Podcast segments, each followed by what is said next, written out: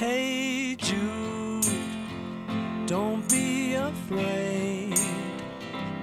You were made to go out and get her. Hello，大家好，这一期呢，请到了消费品的投资人黄海。黄海啊，也是小宇宙的顶流了。他呢，在这个 VC 行业非常多年，看过的项目呢超过两千五百个，也是消费品行业非常资深的投资人。这期呢，我们非常开心能够跟大家一起来聊一聊消费品行业未来的趋势以及新的商机。来跟大家打个招呼吧。Hello，大家好，我是黄海，我是一个消费品的投资人。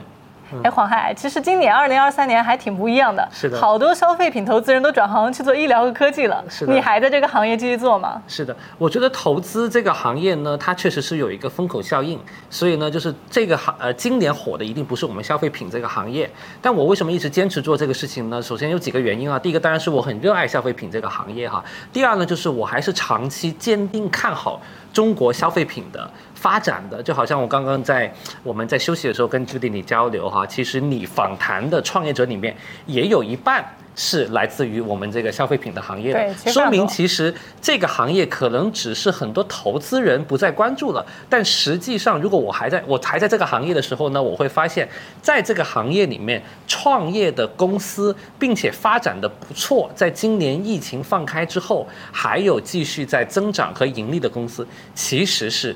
不少的，而且非常的多，所以其实我觉得业务比大家看上去的信心要更好一些。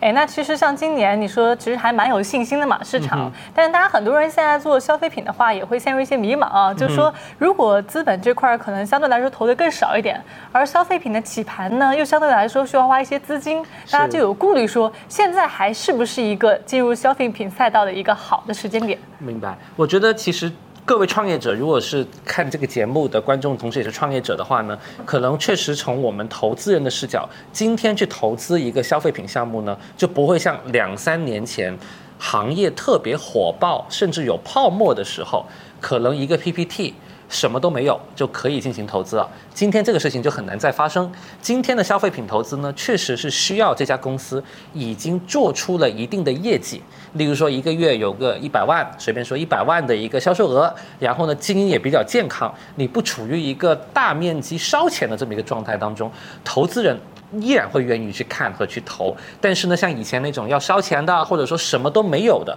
这个在今天这个务实的市场环境当中呢，就已经不再适用了。那么在这样的一个前提下，对创业者的要求呢，确实是有所变高。它的高就来自于一开始做消费品刚开始从零到一的时候，从什么都没有到你能产品上线，能卖出一定的销售额。中间确实是有一个准备和上线的一个阶段，这个阶段的投入呢，大概率在现在这个阶段是需要各位创业者自己去投入的。那如果说你自己要创业，连一点资金都不想投入呢，这也不合理吧？你说的也有道理啊，哎，但今年其实大家普遍有一个反馈啊，就是说感觉流量越来越贵了。其实流量红利已过啊，这个事儿其实大家已经聊了好几年的事情了。是是是但是会发现说今年好像比较明显啊，我们就不说哪个平台，但是很多平台现在就是投流的费用是越来越高了，所以大家就会比较顾虑吧，说因为做消费品、做品牌，其实要花不少钱去做流量端的事情的。对那在流量这块儿的红利越来越少的情况下，你觉得消费品该怎么样去做好自己的品牌故事呢？我觉得这里面其实也是最受大家关注的一个话题啊。其实我们说流量红利下降这件事情呢，确实不是二零二三年的一个新的话题了。其实我们从二零二零年市场特别火热的时候，我们就开始说。现在回头头来看有点早啊。其实二零二零到二零二一还是整个消费品创投特别火热的两年。但其实到今天，大家都知道了流量红利啊、没有了，这个也是很多刚刚你提到的很多投资人离开这个行业的一个主要的原因。但其实在我看来，周期到了底部之后。下一个环节就只能往上走了，对，它就没有再往下的可能性，因为它已经在底部了。对，因为总得就是下去又会上来，这个行业都是有周期的嘛。那其实今天很明显是处于一个底部，慢慢往上走一点点的这么一个过程了。在我自己看来的话，那为什么我会这么说呢？是因为在今年，其实我又发现了一些新的平台开始会有一点点的，不能叫红利啊，应该说叫做给到大家从零到一起盘的机会。那我可以简单分享一下，第一个平台我发现呢，就是啊、朱迪你最擅长的，像小红书，对吧？很多观众可能在小红书看这个视频，对，小红书的电商闭环其实是从今年开始。进行大面积的一个推广的。我相信也有不少的朋友看过他们的一些。介绍小红书要推的是这个所谓的买手制电商嘛？对就前面是一个买手型的 IP，后端可能是一些小众的、非标的、偏中高端的这样的一些产品，对吧？就是啊、这样的一个呃模式也是很适合小红书去做的。那其实今年开始，我觉得他会做这个模式。今年到明年，我依然觉得是对于从零到一的，尤其是符合小红书比较匹配的那些类目，时尚啊、美妆啊，一些带有一些海外的属性的这些品牌啊，其实是比较适合在里面从零到一，这是一个机会，对吧？第二个机会呢，是我看到视频号的这样的一个机会。大家都知道，抖音是一个高度内卷的平台，这个大家都知道。但其实呢，视频号的啊、GMV 从今天来看，一年可能仅仅是抖音的十分之一左右。嗯可能刚刚超过抖音的十分之一，在今年二零二三年的话，那其实这个不合理嘛？你想，因为微信的呃每天使用微信的人有十二亿，对吧？每天使用抖音的人可能在六个多亿，对吧？那其实微信还是中国用户量最大的平台。那所以从这个角度来说的话呢，其实视频号的电商还有比较大的一个发展的一个空间。那我觉得这个空间也是今年刚刚开始，明年应该还有比较大的一个机会。所以反而我会看到了有一些新的一些红利的出现。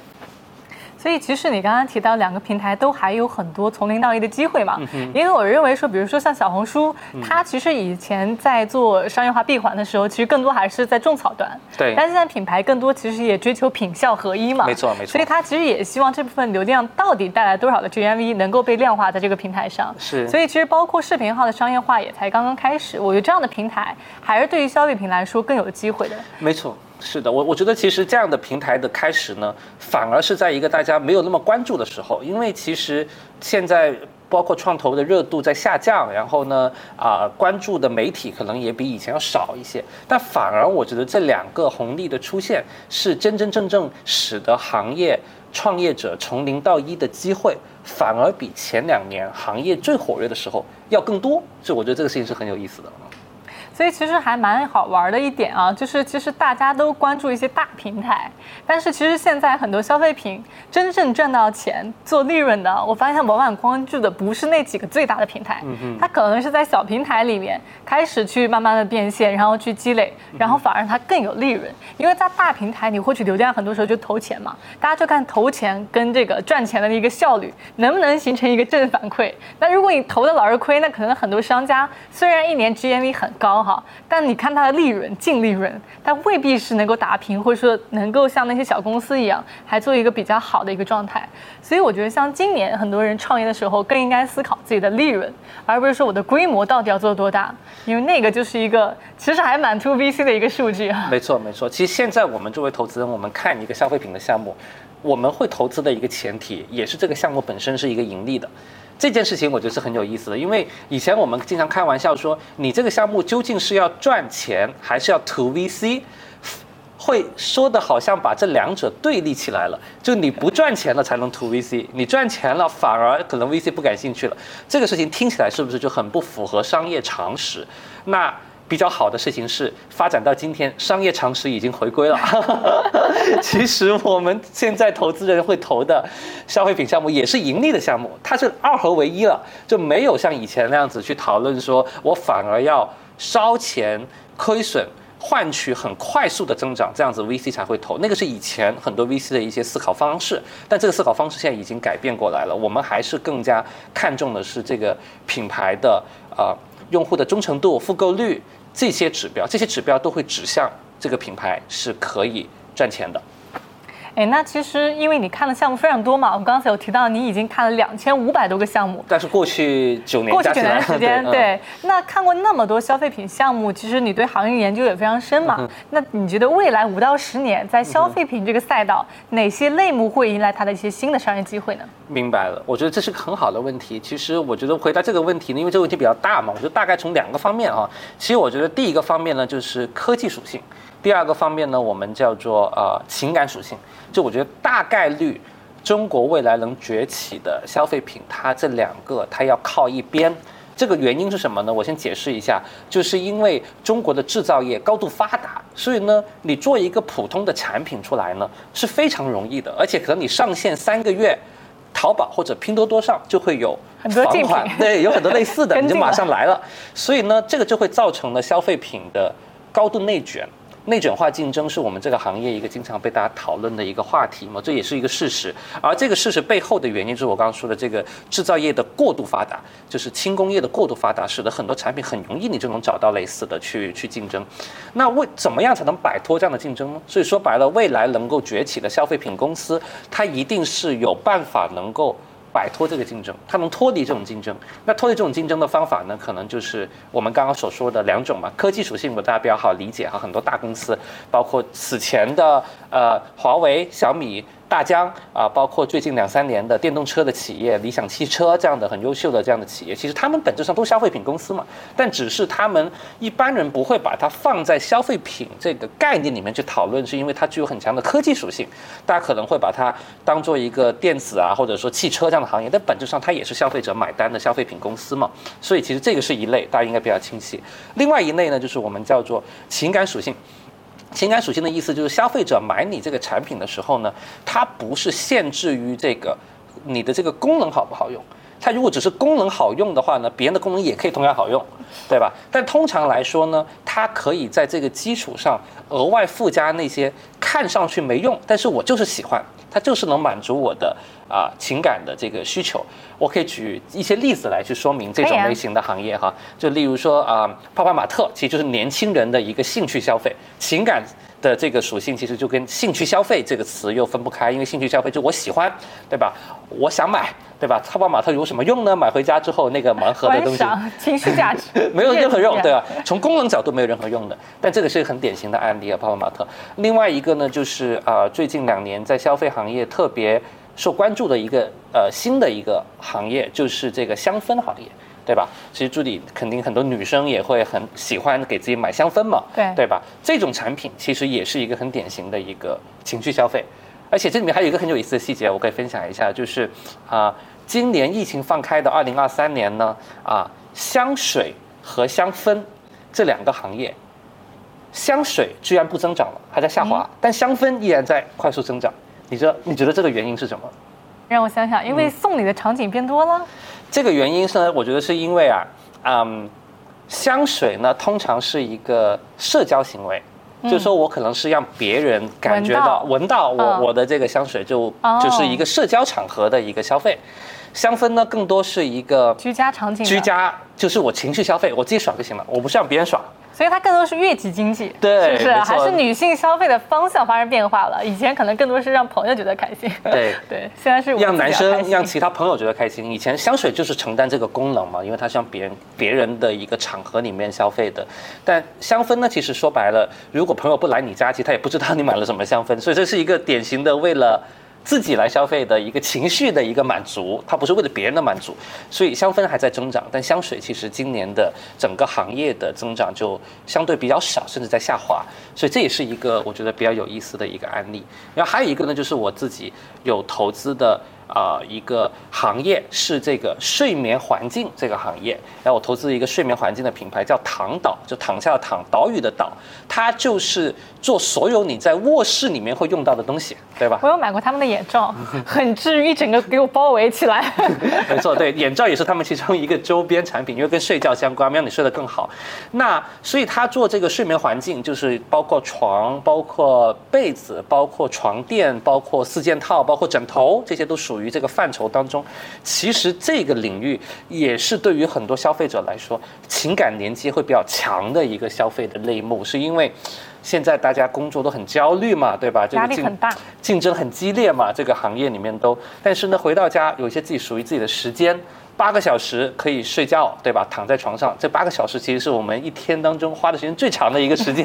对吧？人有三分之一时间都在睡觉。没错，所以在这种环境下呢，你就会发现做这样的一个啊这样的一个行业，在睡眠环境比较私密的一个空间，其实跟用户的情感连接也会比较强。所以刚刚我都是举一些例子来说明，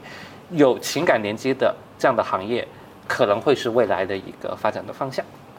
那的确是。其实我发现还有个趋势啊，就刚才说的，可能就情绪价值这块要给用户提供到。是第二呢，我发现现在女性创业者啊，其实还蛮集中在消费品市场的。没错就消费品领域这块的女性创业者非常多。是而且很多因为她们本身也喜欢这些产品，因此她就往这个方向去创业，而她们往往审美力、创造力也都非常好。嗯，他经济这块呢也非常的崛起，所以你感觉未来比如女性创业，也就是他经济这块还会有哪些发展的趋势呢？明白，我觉得女性创业者呢，我其实接触的也有不少的这样的创业者嘛。我的感觉就是，女性创业者对于需求的把握更精确、更细微。就是男性可能会做一些的，呃，他擅长做的可能是大家都能感知到的一些需求，对吧？好像。随便说零食折扣店，对吧？这种需求，但其实大家都知道嘛，便宜的零食大家可能都愿意买嘛。这种可能就是男性跟女性就区别不大，对吧？可能更拼执行力。但有一些需求，就比如说我们刚刚所说的，像香氛啊，啊，像头发相关的一些消费品啊，对吧？像香水啊这样的一些领域，其实它需要对于用户的需求的感知力和洞察力要更强，包括服装也算是啊，包括服装。那其实用的很多的消费者也是女性为主，那其实女性的创业者在这样的一些领域，需要对需求的洞察更加细微、更加贴心。这样的一些领域里面，女性消费者会有它很明显的一个优势。就好像我投过一个母婴的品牌叫 Hey Better，它是给小朋友做啊、小朋友穿的衣服。那创业者呢就是一个女生，但因为自己就是妈妈，她家里面就是有一个三岁的小朋友，所以其实她对于小朋友的这个需求的觉察度和她的这个把握程度，会比一个呃男性他的这个好很多倍，对吧？这是一个非常明显的的用。户体感更强一点，对它的体感会更明显。。对，没错，没错，是这样子的。我觉得，所以女性可能在创业做消费品的时候，可以去考虑发挥她刚刚我所说的这方面的一些优势。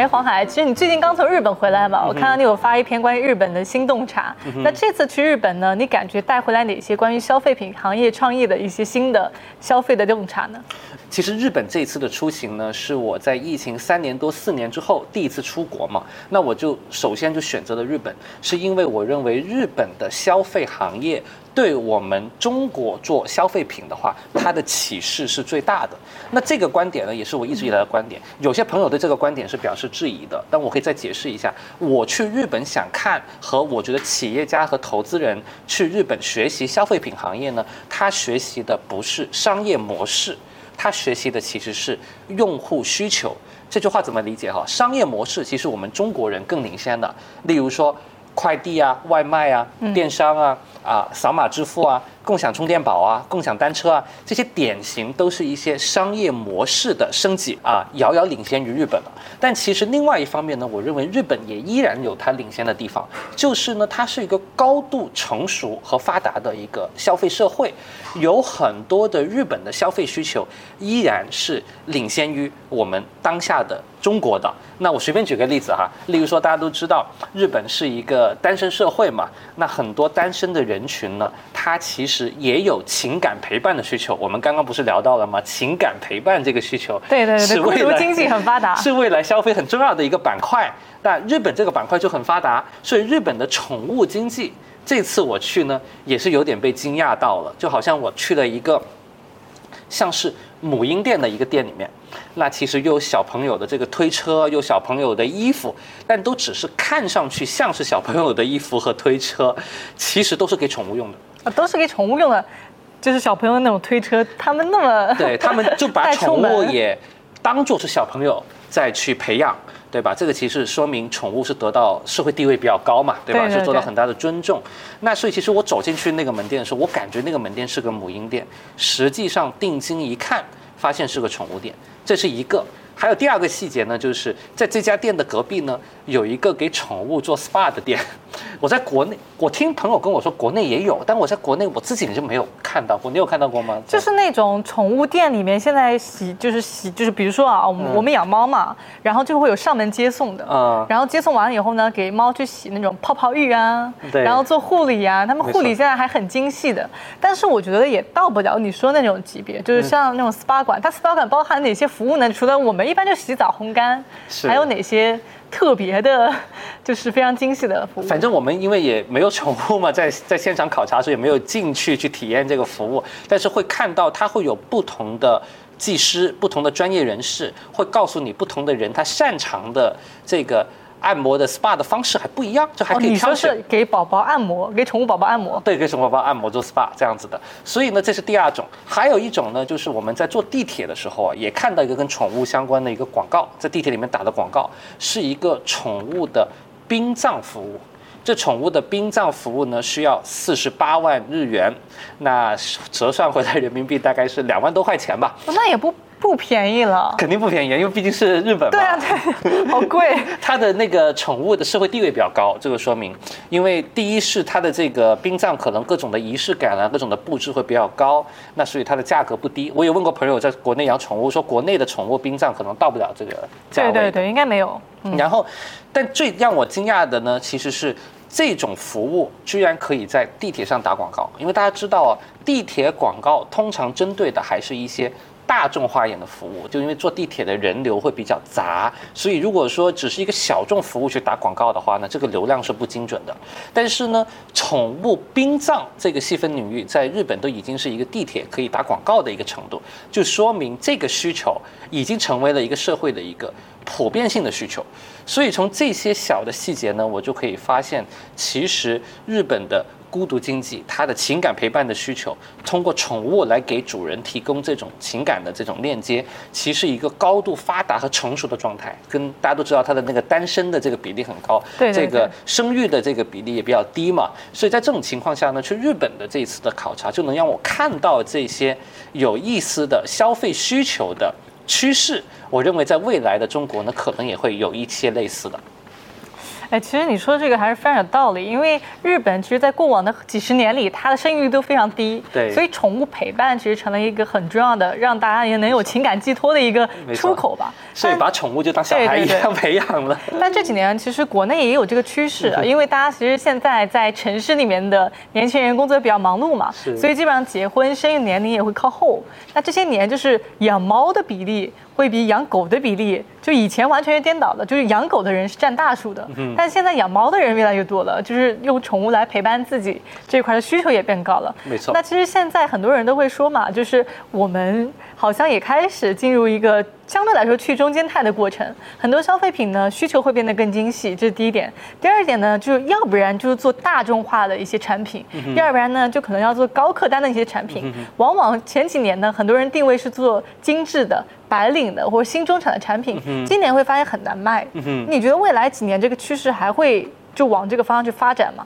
对，我认为其实可以是这么说的，因为其实呢，我会从日本的这个考察，我也看到了日本所谓的失去三十年已经发生完了，但实际上社会上高收入的人群，他的消费力依然是很强的。我也随便举个例子啊、我在日本考察了一下运动服这个行业，我去了涩谷的迪桑特的门店，涩谷的迪桑特，因为迪桑特大家知道啊是个日本品牌，但是呢，它在国内呢跟安踏在国内成立了合资公司，所以迪桑特的中国业务是属于安踏集团，但它在日本还是由日本的公司在经营嘛。迪桑特在日本它的价格就卖的挺贵的，就一件外套也能卖到四五千块钱，然后呢。国内也卖的不便宜啊！你看这个安踏集团跟他合作，在国内推广也没有走什么平替路线，什么这个呃这个本土的这个性价比路线。一条裤子，我前两天逛街也得两千块，一件外套也是三四千块。所以，但是你一看，安踏集团的业绩今年好不好呢？非常的好，上半年的利润接近五十个亿，一年能赚一百个亿。注意是利润，不是收入，是利润。这也太夸张了，这抵多少家上市公司啊？一家公司可能就抵很多家公司，而且它的这个发展得好的高端品牌，在安踏集团旗下的还不止迪桑特这一个，还有啊最近在小红书上也很火的萨洛蒙啊，大家都知道哈，这个越野鞋，他说那个都抢不到的哈，这个都是卖断货。都是被这个年轻人买，也是一千多块钱啊，没有一千块以下的哈。然后还有就是这个大家都知道的这个啊、中年人说所谓的三件宝，就是茅台、钓鱼还有始祖鸟。这个始祖鸟呢，也是属于我们这个国国内的这个安踏集团旗下，大家知道哈，这也是属于安踏集团旗下的。这些高端品牌呢，都属于我们国货集团所拥有的这些品牌呢。其实今年在国内市场的表现都相当的不错哈。始祖鸟甚至还一度传言说，他要学习爱马仕，要配货。你才能购买，真假的？这 不知道是不是他们的买不到了吗？不知道是不是他的营销行为哈，还是说他真的要这么做啊？你说学习这个爱马仕进行配货，确实有点夸张，但是也能侧面的证明它的这个业绩还是非常好的。所以其实我会发现啊、很难用一个单独的消费降级还是消费升级去形容我们中国的这个消费的情况。我觉得应该这么说，应该是无论你做哪个圈层的消费。核心都是说你要去精准把握那个圈层的消费需求，就你能把握到，其实高端的这种消费，像我们刚刚提的这几个运动品牌，都是有点偏高端的，他们的业绩依然也能做得很好。关键是这个需求能不能被精确的去满足和挖掘。所以我觉得就倒不会，我我从投资的角度倒不会说仅仅只关注消费降级这一个主题这样子。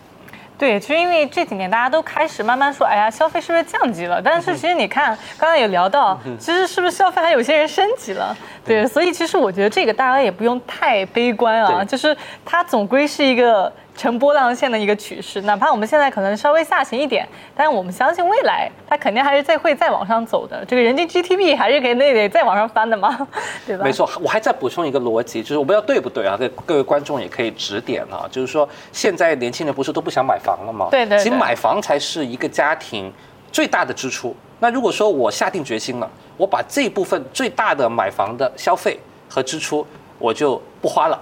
其实跟那个相比起来，日常的一些啊千元或者两三千的一些日常的高端消费，相比之下还是没那么贵吧，对吧？因为对对对，那个是大头嘛，那个可能一下占了一个家庭的，比如说七八成，没错然后每个月还房贷，没错然后那其实吃掉大部分大家的收入了，对那你其实就是月给的部分就很少了吗？对，没错，没错。所以以前我觉得月给的部分它没有完全释放出来，也是因为房贷压力很大，也有这个原因。所以看上去的一些所谓的高端消费，好像刚刚说的这些运动服，也都是一千元以上的牌子卖得好，可能也会跟哎大家觉得说没有必要再去背那么沉重的房贷了。其实我今天买一个东西让我开心。让我情绪满足，那我可能就去做这个消费了，可能也跟这个会有一些关系。对我感觉跟这个是有关系的，而且像现在哦，现在因为很多的就是兴趣爱好类的消费品，嗯你会发现这个品牌可能不一定说在外行人里面觉得说哎好多出名，但他在这个小的圈子里面，这个小的领域里面，像今年骑行大火嘛，嗯。那骑行从比如自行车，像小步自行车，我们昨天还去看了一下，啊 是吗？对对对，因为刚好是一个朋友他们做的嘛，小步自行车，然后包括像很多的一些骑行的周边，都开始非常的火。嗯对然后这一块的品牌呢，其实在他们圈子里面，很多客单价也很高哦，就卖的非常的好。嗯包括像去年飞盘啊、陆冲啊，这个包括像妖起，所以其实我会发现说，现在很多需求啊，都是那种像社群品牌一样的，开始这样的演变，而不是那种走大众化路线的，会越来越垂，越来越精细化。没错，我在日本也发现了这个情况，就是刚刚你提到这个露营啊、帐篷啊，这次我在日本考察的时候，也去了一个专门卖户外用品的这么一栋楼里面，就是它有八层都是卖户外用品的，然后我就进去逛嘛，然后我还拍了一个照片，就是里面卖帐篷的那个区域，其实你会发现有几十款、上百款的帐篷可以任你选择。这么多，因为我不是一个专业人士，所以我根本都挑不出来这里面的帐篷之间的区别在哪里。但刚刚朱经理说了，这种消费它是在这个圈层内的一个兴趣的一个消费，只要你玩过帐篷、玩过露营，玩了两三年之后，你肯定对这个东西会很有体感嘛，很有很有自己的一些想法嘛，所以你就会选择得出来这里面哪个是属于你的最喜欢的那个产品。而这种兴趣消费，一旦你入坑了之后，这样挑下去，你可能你花的钱就会越来越多。对对对，就我们以前会说有三坑嘛，就什么服装类有三坑，什么汉服啊、洛丽塔呀、什么什么 JK 啊，然后包括什么摄影三坑啊。现在我发现就是需求变了，就是中年男性开始喜欢钓鱼，年轻的人呢开始喜欢骑行，但每年这些都会变哎，就是他一年比如说喜欢这个方向，第二年有新的一些玩法，但原来那个圈儿的那些品牌能不能够？穿越周期跨到下一个圈儿，那这个是一个问题。比如前两年录音很火，的确很多做录音装备的人开始这些品牌兴起了，但我发现今年好像因为。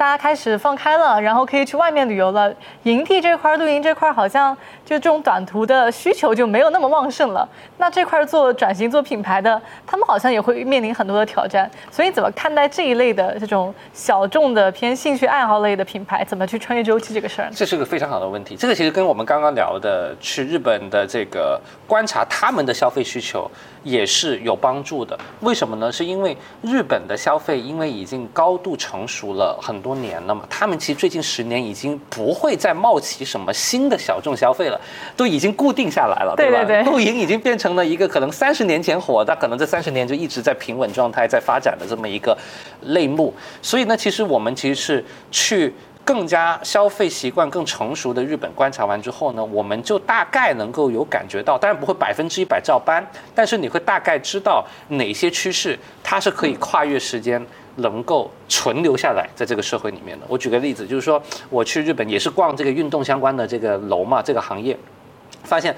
户外的就可能就都是卖户外，但是其实如果卖运动的，其实还是有很多主流运动嘛，什么足球、篮球、乒乓球、羽毛球。但你发现，在一栋楼里面都卖运动用品的露营，直到今天在日本哦，依然能挣，依然能占到两层楼。哦，那说明你看八分之二、四分之一，对，八层楼还有两层楼还是露营，所以其实这说明大户还是一个主流的，大家的这个兴趣，在日本的这个今天呢，还是依然是比较主流的一个。呃，消费习惯，所以我觉得这个可能是一个我觉得可以的。另外一个我发现也很有意思的，居然也占了两层，在那八层里面哈，剩下四层就是主流，两层是露营，四层是主流，还有两层，居然是高尔夫。哦，是吗？高尔夫相关的这个用品啊，这个无论是服装啊还是用具啊，其实也成为了一个啊，在日本的社会今天来看的话。很很多人喜欢选择的一种运动休闲的一种方式。其实看的多了之后呢，你就大概能够啊感受到说哪些啊需求，哪些形式，它在一个相对成熟的社会里面，其实它依然保持很旺盛的生命力。这样子的话，我们回看中国的今天，你就会更有信心一些。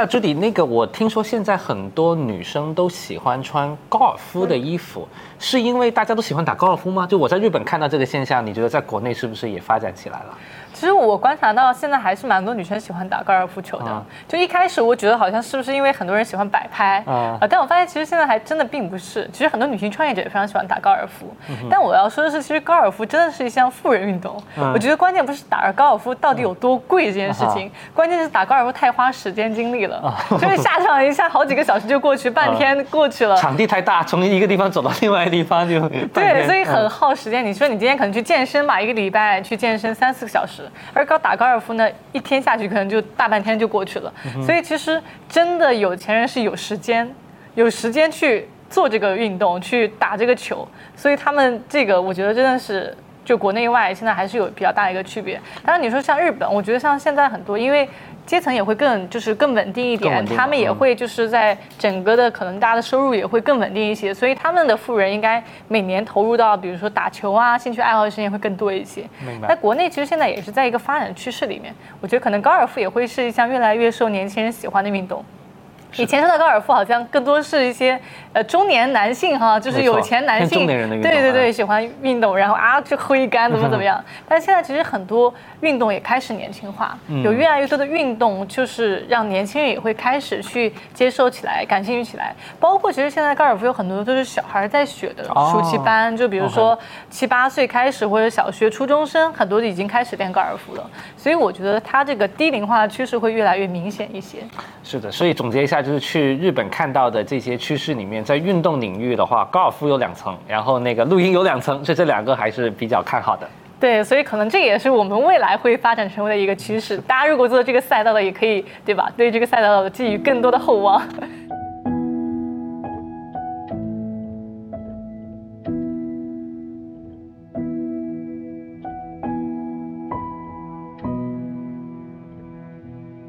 哎，那其实我们下一个想聊的话题也跟消费品很有关系。怎么说呢？就是因为黄海，其实你也做了非常多年的个人 IP 嘛，做小宇宙其实已经有七年时间了，全网也积累了几十万非常精准的粉丝。其实今年很多大家开始探讨一个话题，就是关于创始人 IP 这件事情。嗯，我身边有很多朋友来问我说，因为我今年自己做了小红书，做了差不多半个年的时间，就涨了十万的粉嘛，他们也想去做创始人 IP，但他们也会顾虑说自己适不适合做创始人 IP 这件事情。其实你做这块也很早的时间了，那你是怎么看待创始人 IP 这个事儿呢？是的，我觉得可能要把我自己做的事情跟现在呃创始人们想做 IP，这个可能还是要有一些区分。因为呢，我自己的呃经历其实是我是个投资人，所以我呢会做行业调研，我会见很多的创始人，看很多的项目，这样我的信息的输入还是比较多的。那这个信息输入呢，其实我会发现人要讲究动态平衡，当你输入。多，但你不输出的时候呢，就很难受人，人会憋得慌。所以呢，我是基于这么一个契机呢，所以就是会把自己啊、呃、日常的一些工作当中的一些思考呢，把它变成一个内容去输出。那因为刚开始是做播客的，最近一年两年开始做视频。那我做播客的时间最久，是因为通过聊天把你的一些信息分享出来呢，其实对于输出者来说，相对来说比较轻松一些，比较愉快一些。像我们跟助理这样聊天嘛，聊天还是一个比较愉快的一个场合。所以呢，我觉得其实这么样的一个出于兴趣和工作刚好有这么一个信息的来源，所以做做做做到现在。那这样的一个过程呢，它的目的性不会太强。但我相信呢，今天如果是一个创始人来做，他一定会思考说，对于他的公司有没有一个明确的收益在短期之内。那这件事情呢，我的思考可能就跟我刚说我自己的过程就不太一样了。那这个明确的收益有没有？这个确实是要具体情况具体分析。我觉得可能，如果大家在购买这个产品的时候，看完创始人的内容，能够对他要购买的这个产品有更多的了解，有更深的信任。如果能达到这一点的话呢，我觉得是可以做的。我可以举一个例子，就是也是我投资的一个项目，它是做茶行业的，茶叶这个行业，啊、这个创这个品牌叫做一念草木中。是一个茶叶品牌，那创始人夏正他就做了自己的个人 IP，但他的这个个人 IP 呢，我认为是正面的。为什么呢？很简单的道理，因为喝茶是一个挺讲究知识和认知和喝茶的方法也挺多讲究的。它有很多技法可以分享给大家，哎，怎么泡，对吧？水温怎么样？还有一些很多的喝茶的爱好者呢，其实是一些也是文化和历史的爱好者。其实喝茶跟很多中国的历史文化也是分不开的，所以它的 IP 的内容也会讲到很多跟茶相关的历史文化的一些知识。那我觉得输出这样的内容，对品牌的一个形象，对于消费者的信任的建立是有一定帮助的，因为刚好这个类目它就很匹配这样的一些内容。所以我觉得这个是一个具体的案例，但我相信朱迪你看到的 IP 的案例肯定比我更多。我不知道你看到的一些是成功的案例更多呢，还是可能创始人做完之后也不一定帮助很大的 这样的失败的案例是吧 失败的案例更多了？哎，其实今年真的非常多，我觉得特别集中在消费品行业。当然，嗯，然后大家就会感兴趣说，哎，我是不是自己下场能够给企业更好的货流？所以其实我觉得这个问题去分成三个维度来解，就是到底适不适合做创始人 IP，我觉得要先想清楚三个问题。嗯，就第一个呢，就是你到底愿意投入多少时间精力去做这件事情？嗯，因为黄海你自己也做 IP 嘛，就我也做 IP，其实我们花在 IP 上的时间精力还蛮多的。嗯，因为你要产内容，出一篇好的内容背后，其实大家看到可能只是几分钟，但从前期到后期，其实要花非常多的时间精力。所以其实 IP 会吃掉一个人大部分的一个时间精力。嗯，到底对于一个 CEO 来说，对一家企业来说划不划得来呢？那这个可能要去思考一下。如果 CEO 下场做 IP 了，谁来管公司呢？那毕竟一个人不可能身兼数数职，又要对内，又要对外，又要对镜头，这个事儿太难了。所以它绝对是一个一把手工程。那第二个事情呢，就是它到底。能不能通过一些陪跑啊，或者说一些外部合作团队啊，就把 IP 这件事情做起来呢？嗯，我觉得对于其他行业的一些 IP，比如说像一些 MCN 机构，可能签一些颜值类的博主啊，或者 Vlog 博主啊，生活家居博主啊，这个模式其实还是能够跑通的。嗯，但是对于创始人 IP 来讲，这件事情很难，因为他往往要输出这个行业的一些认知，或者他对商业的理解。那如果说陪跑的团队就能够输出这样的高度的话，那这里有个问题。他自己为什么不去做这样的 IP？对，所以其实会非常的困难，就它的内容大部分需要自己来生产，就它不能外包，把这个内容生产的过程让别人帮你完成，这是不可能的。就比如说以前像很多图文博主拍拍照，他找个摄影师找几个角度，这件事情很快；或者像有一些内容，他可能 ChatGPT 帮他写一写，他自己改一改，对，去念一念就可以了。但是商业类的内容很难去这么做，绝对的。对，然后第三个点就是它是不是符合用户对于这个品牌的想象。就是比如说，你今天说做一款。啊，就是我们说做一款香氛用的品牌吧，就是大家可能对这个创始人的定位感觉，她是一个对吧，妙龄的很美丽的这个女子，她可能或者说很有仙气飘飘的，对这样的。但其实可能品牌创始人是一个这个大叔，那或者说对吧，就是形象可能气质没有那么好。那你出来做这个 IP 的时候，到底是促进了用户想下单买这个品牌的欲望呢，还是打碎了大家对这个品牌的幻想呢？所以其实我觉得这也是一个双刃剑，也是大。他需要去思考的地方，就不一定自己适合做 IP。但如果说想真的做 IP，其实呢，我觉得 CEO 是真的要。这个拉得下脸来的，因为其实你做 IP 也会发现，有时候网上还是会有一些负面的言论的，不管你这个内容再怎么样，肯定会有人不喜欢你的。是，但是其实往往 CEO 一号位在公司里面还是比较受人敬仰的了，因为一定管团队，你对外大家还是一个很好的形象。所以如果你在企业内部做 IP 的话，其实会发现说网上可能很多负面的消息来的时候，会不会让你内心有点撑不住？这个其实也是很需要去拉下脸来一件事情，以及说你做的内容。是不是能够相对来说更接地气一些？嗯，因为以前可能在企业里面说的话也会比较的商业化一些啦，或怎么样一些不够通俗。但大众喜欢的内容可能是要更加的通俗易懂啊，更加情绪化一些啊。嗯，这个其实也是要看个人能不能够出这样的内容。然后，如果真的确定要做的话，真的要坚持。就我不知道你是第几条内容开始报的，就你做小宇宙的时候。前几期数据我已经不记得了，因为其实我做的时候没有小宇宙这个 A P P，所以其实，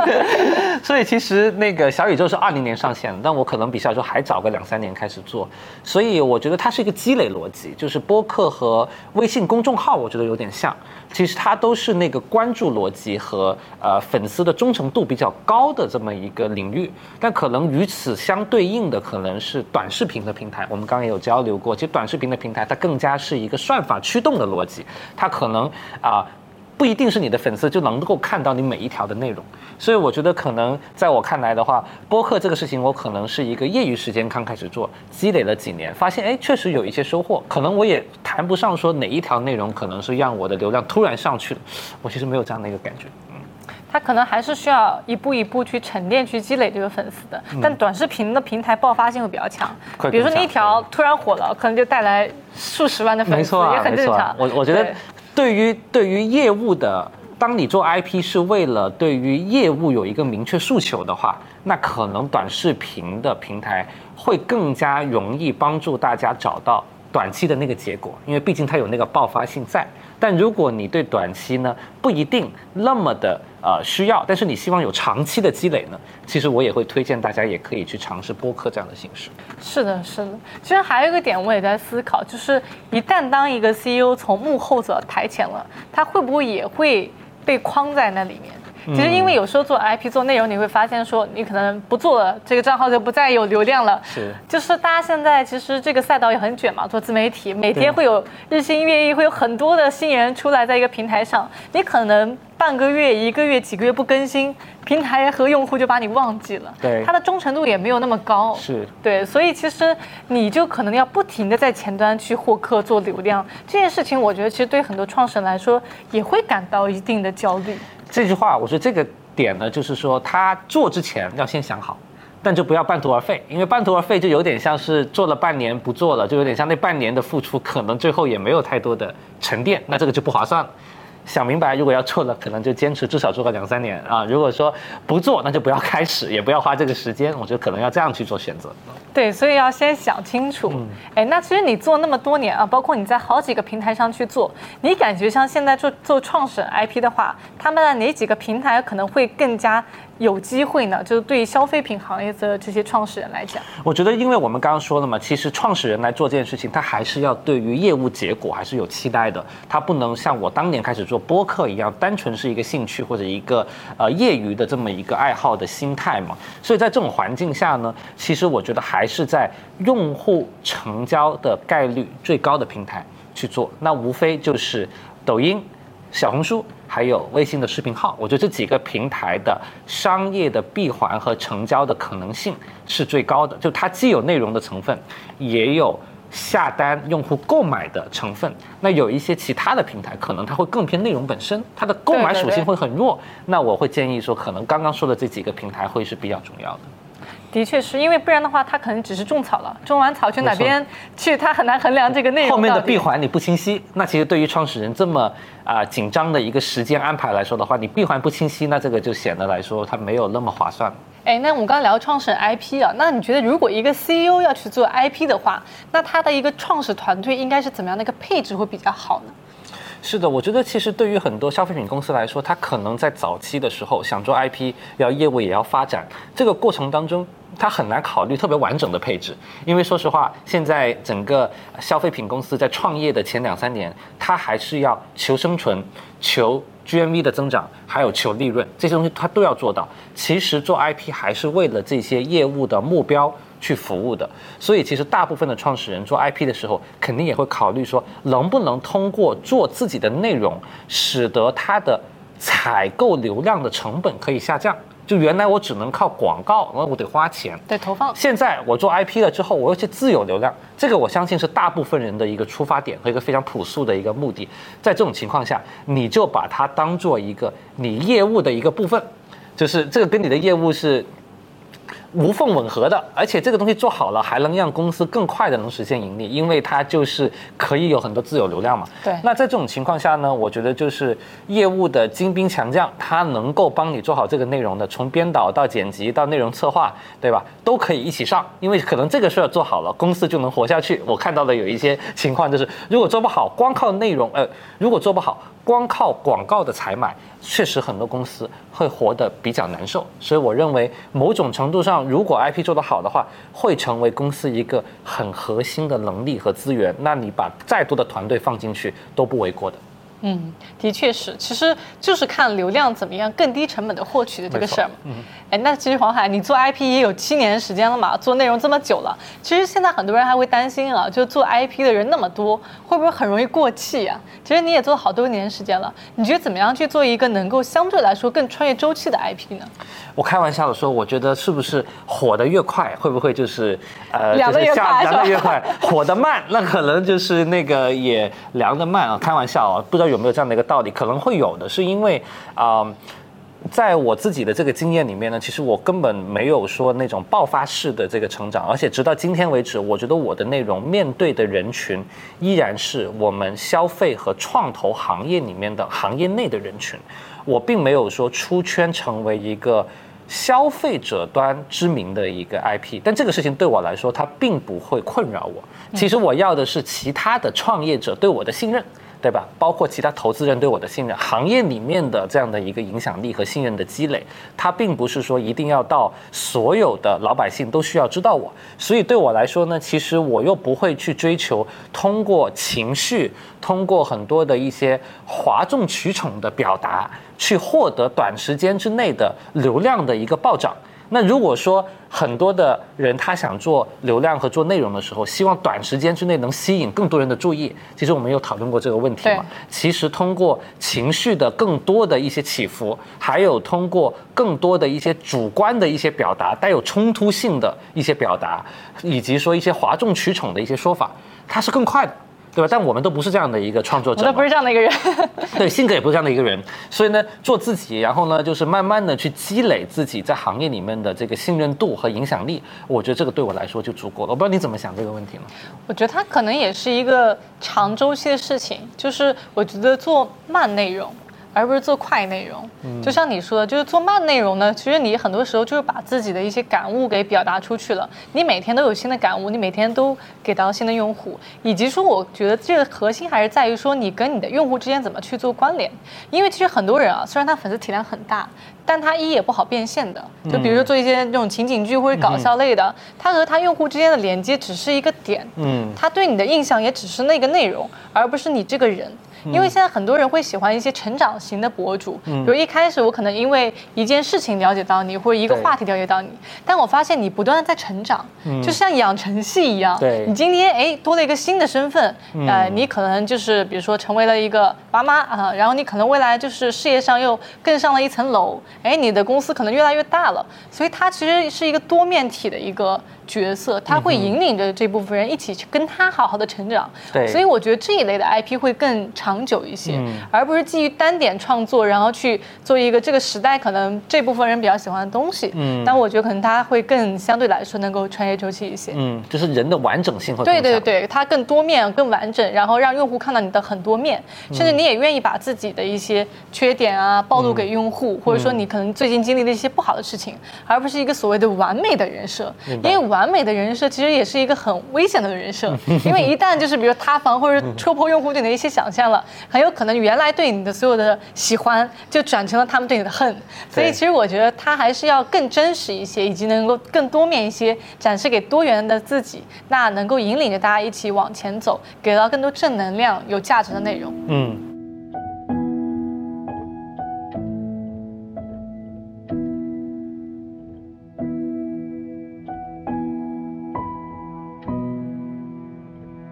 哎，黄海，其实现在特别多人都会想说啊，投资人现在都在看什么样的书，能够不断提升自己对行业的一些了解呢？是的，我今天给大家推荐三本书。第一本书呢，其实是一本关于创业的书，但是我看过的创业书籍里面非常务实、非常接地气的书。这本书是樊登读书会的创始人樊登老师写的。低风险创业，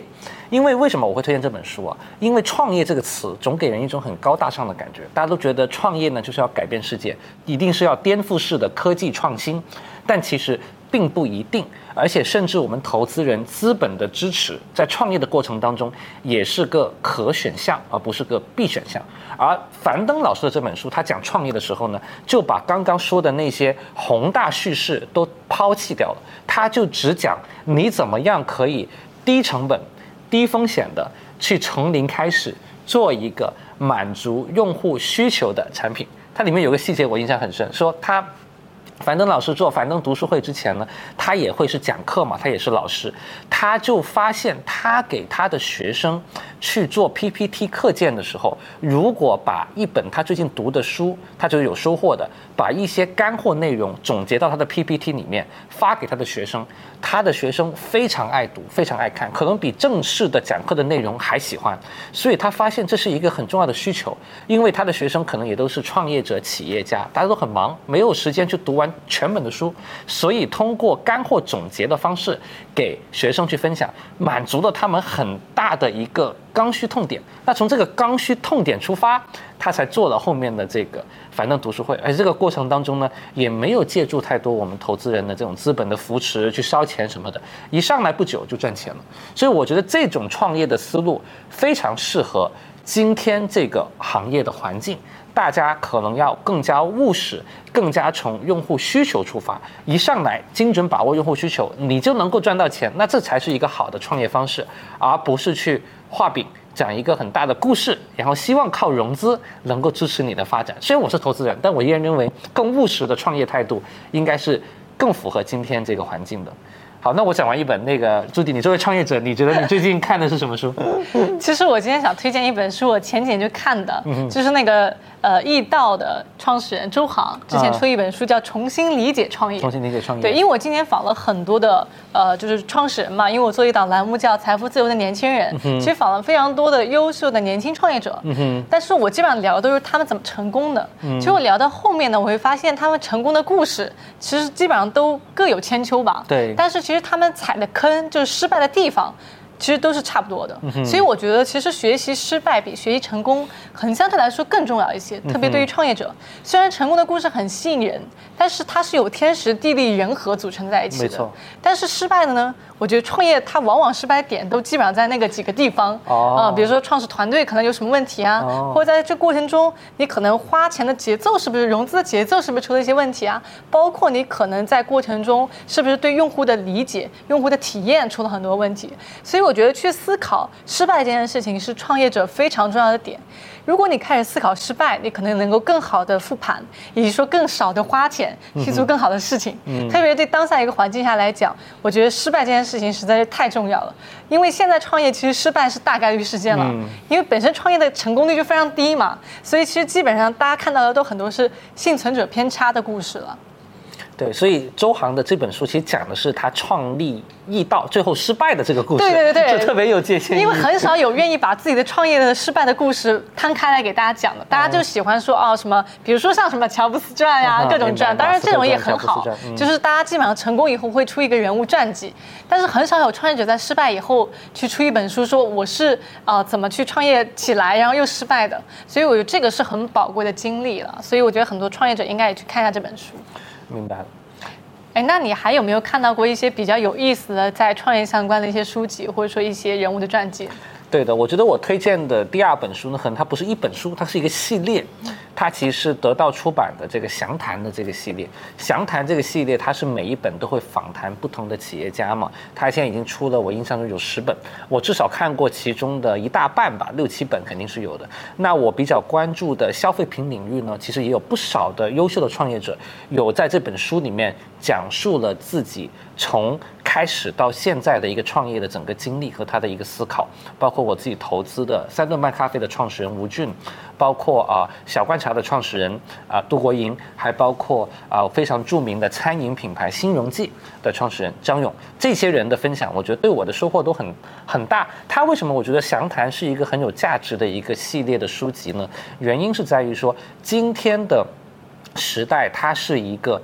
短平快的时代。大家会愿意去拍短视频啊，像我们这样的视频的内容，或者是拍一些啊、更加的容易去吸引大家眼球的这么一些内容。但其实一本像书一样的，让创业者从头开始讲述自己的一个创业的故事，其实一个很完整、相对长的内容，它不会是一个很多在今天这个环境当中出现的一种内容形式，因为它也比较重。跟创业者聊，可能我听这个详谈的作者李翔老师跟我分享，他可能要聊两次，每次聊四到五个小时，可能才能把这个书稿给整理出来，对吧？所以其实这是一个很重的一个形式。其实出书这个形式呢，它也在今天这个互联网时代呢，其实也显得有点特立独行。但因为这样的一个特立独行的感觉呢，我觉得它保存下来的那个价值会更高，它的思考深度也会比。文章、视频可能要更深，因为它是一个非常完整的一个创业者的一个体系的一个分享，所以我是推荐大家去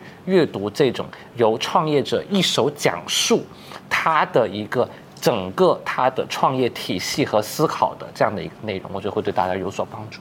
对，其实我看过好多本，包括你刚刚说的，还有包括像呃贝壳的左晖总对，其实他的内容还是非常好，就很踏实，让人感觉真的是创业者在讲自己的一些就是一手的经历，是没有太多的包装，没有太多的对外的一些 PR 的一些成分，它还是一个真实的一些东西。是创业者本身也是一个普通人，但是以这样的视角来写，就很像我们现在做访谈，其实它它是一个书本形式的访谈，我觉得这样的内容也很有意思。其实我最近就是还在看一本书叫《创业维艰》嘛，因为今年其实大家很普遍啊，创业者反馈说市场环境没有那么好，硅谷大佬写的书，对，心里好像很难受。但是我看那本书，每次看呢，就感觉心里好像治愈了一些。你看人家大佬经历的，也基本上对吧？就是不断的过山车一样的一些创业的故事，所以我觉得其实看完那本书，我心里面会更有力量一些。我印象中大概里面有一句话是差不多这样说的，就是创业者百分之九十九十九的时间都在经历一些比如恐慌啊、还是压力啊这样的一些瞬间，只有百分之一是。